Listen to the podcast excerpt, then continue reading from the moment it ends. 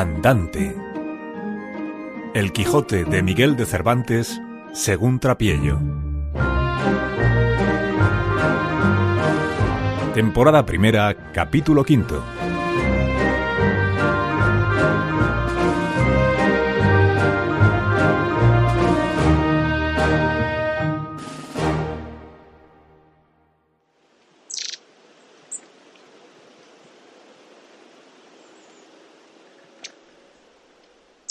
Viendo, pues, que en efecto no podía menearse, decidió acogerse a su acostumbrado remedio, que era pensar en algún pasaje de sus libros.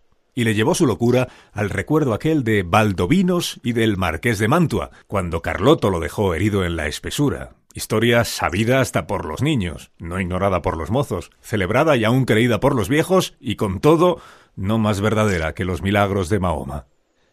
Esta, pues, le pareció a él que le venía de molde para el lance en que se hallaba. Y así, con grandes muestras de dolor, comenzó a revolcarse por la tierra y a decir con debilitado aliento lo mismo que dicen que decía el herido caballero del bosque. ¿Dónde estás, señora mía? Que no te duele mi mal. ¿O no lo sabes, señora? ¿O eres falsa y desleal? Y de esta manera fue prosiguiendo el romance hasta aquellos versos que dicen Oh noble marqués de Mantua, mi tío y señor carnal. Y quiso la suerte que cuando llegó a este verso, acertó a pasar por allí un labrador de su mismo pueblo y vecino suyo que venía de llevar una carga de trigo al molino. Viendo a aquel hombre allí tendido, se llegó a él y le preguntó quién era y qué mal sentía que tan tristemente se quejaba. Don Quijote creyó sin duda que aquel era el marqués de Mantua, su tío, y así no le respondió nada y prosiguió con su romance, donde le daba cuenta de su desgracia y de los amores del hijo del emperador con su esposa, todo tal y como lo canta el romance.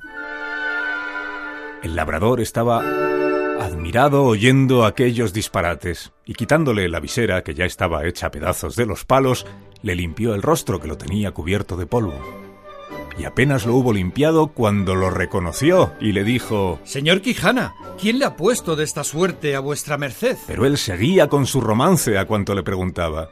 Viendo esto el buen hombre le quitó lo mejor que pudo el peto y espaldar para ver si tenía alguna herida, pero no vio sangre ni señal alguna.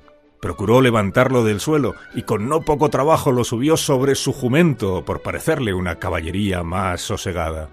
Recogió las armas hasta las astillas de la lanza y las lió sobre Rocinante, al que tomó de la rienda y del cabestro al asno, y se encaminó hacia su pueblo, oyendo muy pensativo los disparates que don Quijote decía.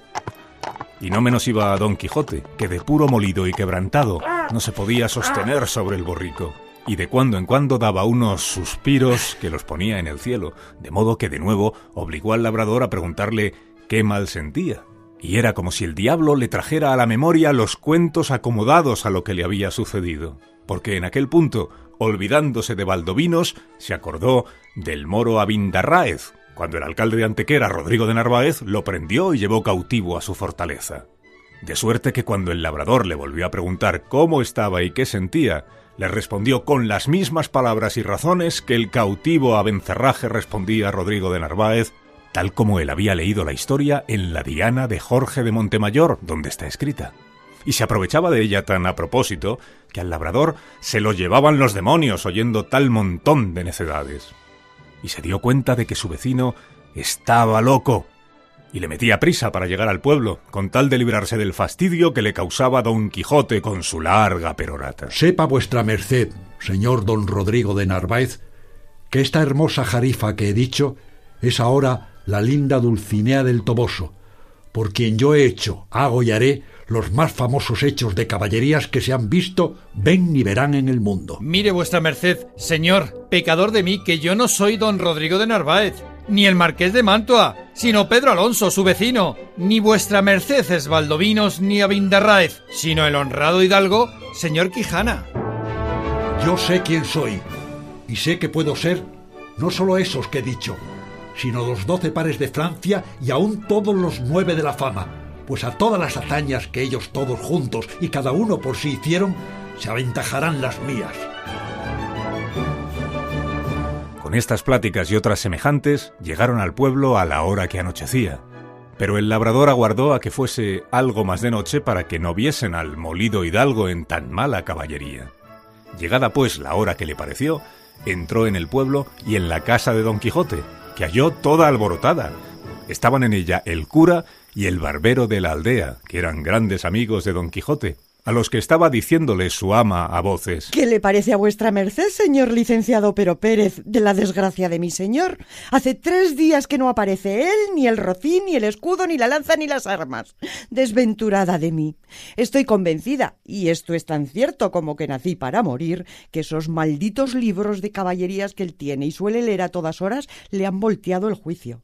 Ahora me acuerdo de oírle decir muchas veces, hablando para sí, que quería hacerse caballero andante e irse a buscar la aventuras por esos mundos. Encomendados sean a Satanás y a Barrabás esos libros, que así han echado a perder el entendimiento más fino que había en toda la Mancha. La sobrina decía lo mismo, y aún decía más a maese Nicolás el barbero. Sepa, señor maese Nicolás, que muchas veces le aconteció a mi señor tío estarse leyendo en estos desalmados libros de desventuras dos días con sus noches, al cabo de los cuales arrojaba el libro de las manos y echaba mano a la espada y andaba cuchilladas con las paredes, y cuando estaba muy cansado, decía que había matado a cuatro gigantes como cuatro torres, y el sudor que sudaba del cansancio decía que era sangre de las heridas que había recibido en la batalla y se bebía después un gran jarro de agua fría y quedaba sano y sosegado, diciendo que aquella agua era una preciosísima bebida que le había traído el mago Esquife, un gran encantador y amigo suyo. Pero la culpa de todo es mía, que no avisé a vuestras mercedes de los disparates de mi señor tío para que los remediaran antes de llegar a lo que ha llegado y quemaran todos esos descomulgados libros que tiene muchos que bien merecen ser abrasados como si fuesen de herejes. Esto digo yo también. Y desde luego que de mañana no pasa sin hacer con ellos juicio público y condenarlos al fuego para evitar que quien los lea acabe haciendo lo que mi buen amigo debe de haber hecho. Todo esto estaban oyendo el labrador y don Quijote, con lo que el labrador acabó de entender la enfermedad de su vecino, y así comenzó a decir a voces Abran vuestras mercedes al señor Valdovinos y al señor Marqués de Mantua, que viene malferido, y al señor Moro Abindarráez, al que trae cautivo el valeroso Rodrigo de Narváez, alcaide de Antequera. A estas voces salieron todos, y en cuanto vieron los unos a su amigo, las otras a su amo y tío, que aún no se había apeado del jumento porque no podía, corrieron a abrazarlo. Él dijo Conténganse todos, que vengo malferido por culpa de mi caballo.